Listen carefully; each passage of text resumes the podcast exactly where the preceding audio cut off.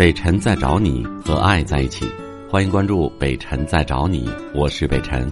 本节目由喜马拉雅平台独家播出。啊，继续来接见林女士，你好，北辰老师你好。哎，呃，其实我有些感情的问题想跟你说。嗯然后我昨天失恋了，其实我是一个来自广东的男孩儿，然后我喜欢了一个北方男孩儿，然后嗯因为他，你重说一遍。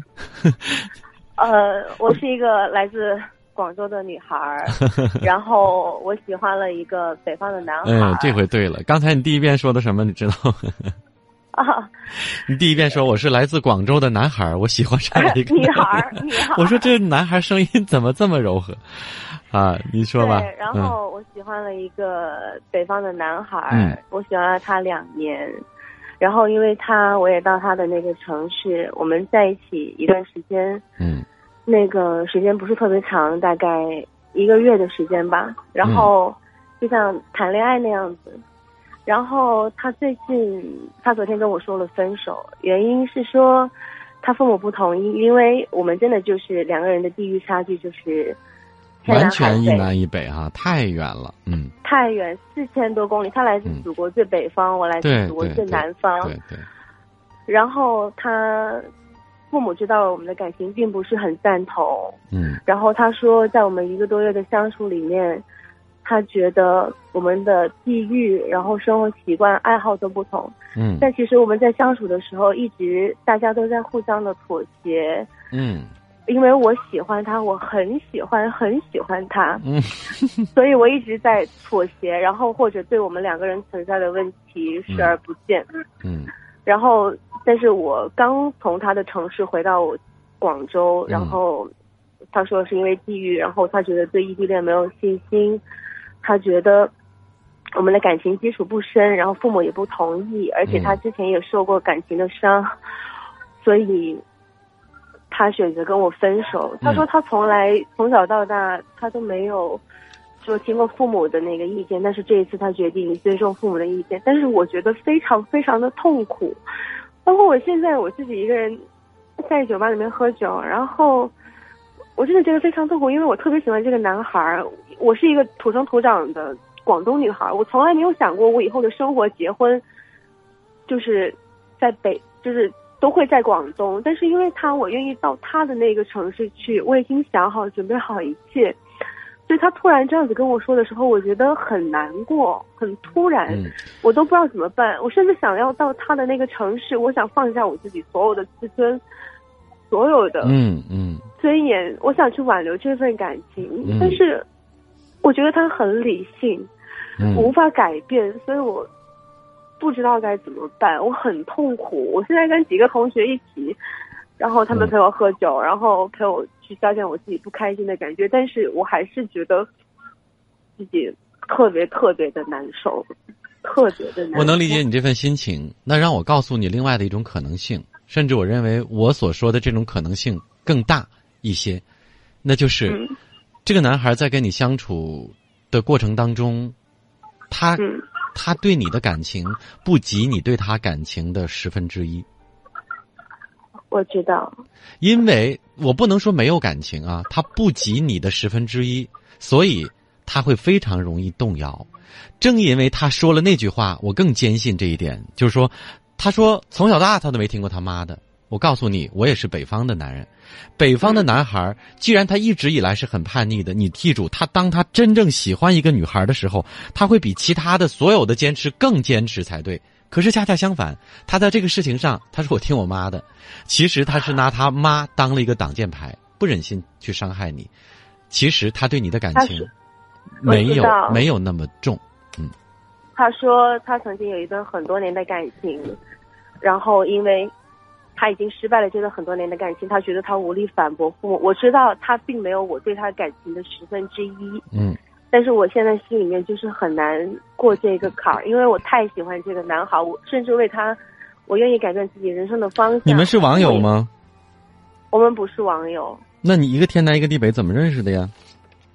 就是朋友的朋友这样子认识。我第一眼见到他的时候，我就很喜欢他，但是因为他有女朋友，你怎么见到他的呀？你在北方生活还是学习啊？呃，是我来北方见一个朋友的时候，他是我朋友的朋友。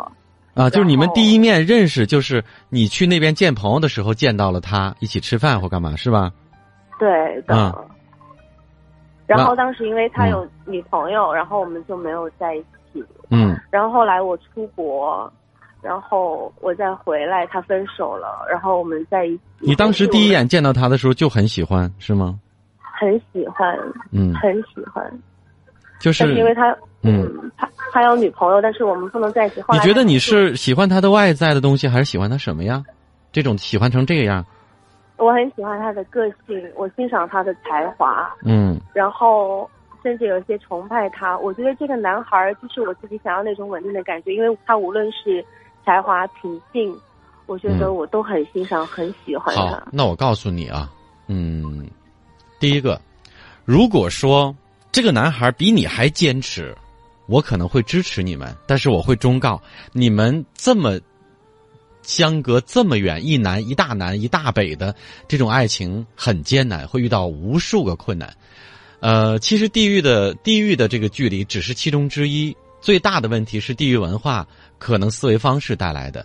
你现在可以忍，可以让，可以宽容，没有底线，不等于真正他成为你老公了，你们在一起生活之后，你可以让一辈子，所以他会出现很多问题可能性。好，那前提是什么？前提是他比你还坚持，因为我认为在爱情的道路上，男人应该比女人来的更坚持，他才可能长久。好，现在连这个基本的条件都没有，他已经放弃，所以无论你多痛苦，哥哥只劝你，好嘞，把这段感情当酒喝了。今天跟朋友在一起，醉了也会安全送你到家，以后慢慢的疗伤，我认为要断了。为什么？就是因为这个男人现在的这份不坚持，所以他很难承载以后你们如果真的在一起了，面临那些压力，他早晚要退缩的。他知道，他就是说他没有信心，因为其实我们的生活习惯，南方人跟北方人生活习惯还有爱好都不同，就是嗯，我觉得其实最大的原因就是不够爱。对，你说的太对了，你一点都没喝多。我我就想用这段话来收尾，说一千道一万，就是他不够爱。所以起初的时候，你一说我就断定了，他不及他爱你不及你爱他的十分之一。所以其实他跟我说的所有分手的理由都不重要，只是因为不够爱。对，完全正确，你是清醒的，而且你的思路也很清晰。我希望呢，嗯、哪怕现在短暂的阵痛，嗯，总是好事，总比如果有一天你对他特别特别好，然后他感动了，但是他对你不够爱，然后两个人结婚了，到以后维持不了多久，再出现问题，那个时候更痛苦。所以不如长痛不如短痛。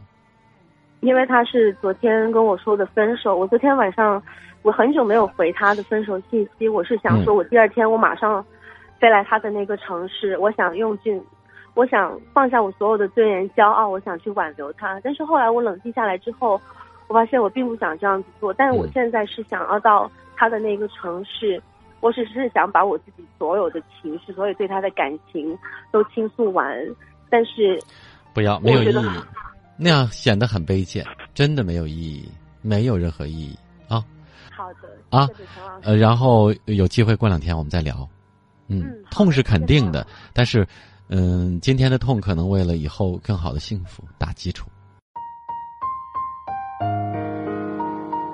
我是北辰，再次感谢你收听了今天的节目，多多分享给你的朋友，也多在留言区互动，留下你的问题，我们会集中回复。